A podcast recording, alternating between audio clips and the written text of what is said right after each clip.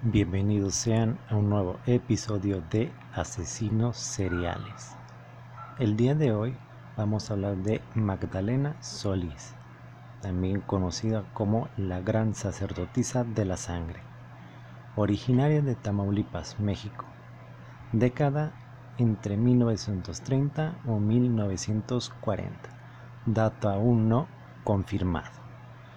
Fue una asesina en serie y líder sectaria mexicana.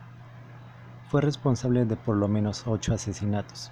Según algunas fuentes, su número real de víctimas asciende a 15, cometidos en la pequeña comunidad de Hierbabuena, San Luis Potosí, cerca de la ciudad de Monterrey en el estado de Nuevo León.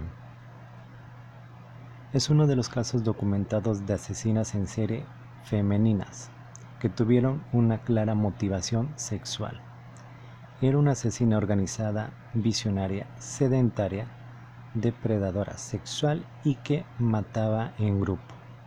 Magdalena provenía de una familia de escasos recursos y muy probablemente disfuncional. Aparentemente comenzó a ejercer el oficio de la prostitución a temprana edad, oficio en el que laboraría hasta su unión junto con su hermano Eleazar Solís, quien también trabajaba como su proxeneta. A la estafa y secta de Santos y Cayetano Hernández en 1963. Tras su ingreso a la secta, Magdalena Solís desarrolló una grave psicosis teológica, es decir, era una fanática religiosa. Sufría de delirios religiosos y delirios de grandeza además de una marcada perversión sexual, que se expresaba en el consumo de sangre, vampirismo de sus víctimas, en el terrible sadismo con el que perpetró sus crímenes. La secta de los hermanos Hernández. A finales de 1962 y principios de 1963, los hermanos Santos y Cayetano Hernández un par de delincuentes de poca monta idearon una estafa. Ellos crearon un plan brillante y sería la solución a todos sus problemas monetarios. Llegaron al pequeño pueblo de Yerbabuena, una comunidad marginada del norte de México. Todos ellos sumidos en la pobreza extrema y en su mayoría analfabetos.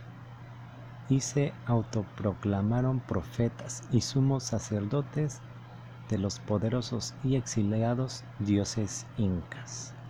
Les dijeron que a cambio de adoración y tributos les otorgarían tesoros escondidos en las cuevas de las montañas aldeñadas al poblado, lugar donde también realizaban sus ritos, y que pronto vendrían a reclamar la potestad sobre su antiguo reinado y castigarían a los incrédulos.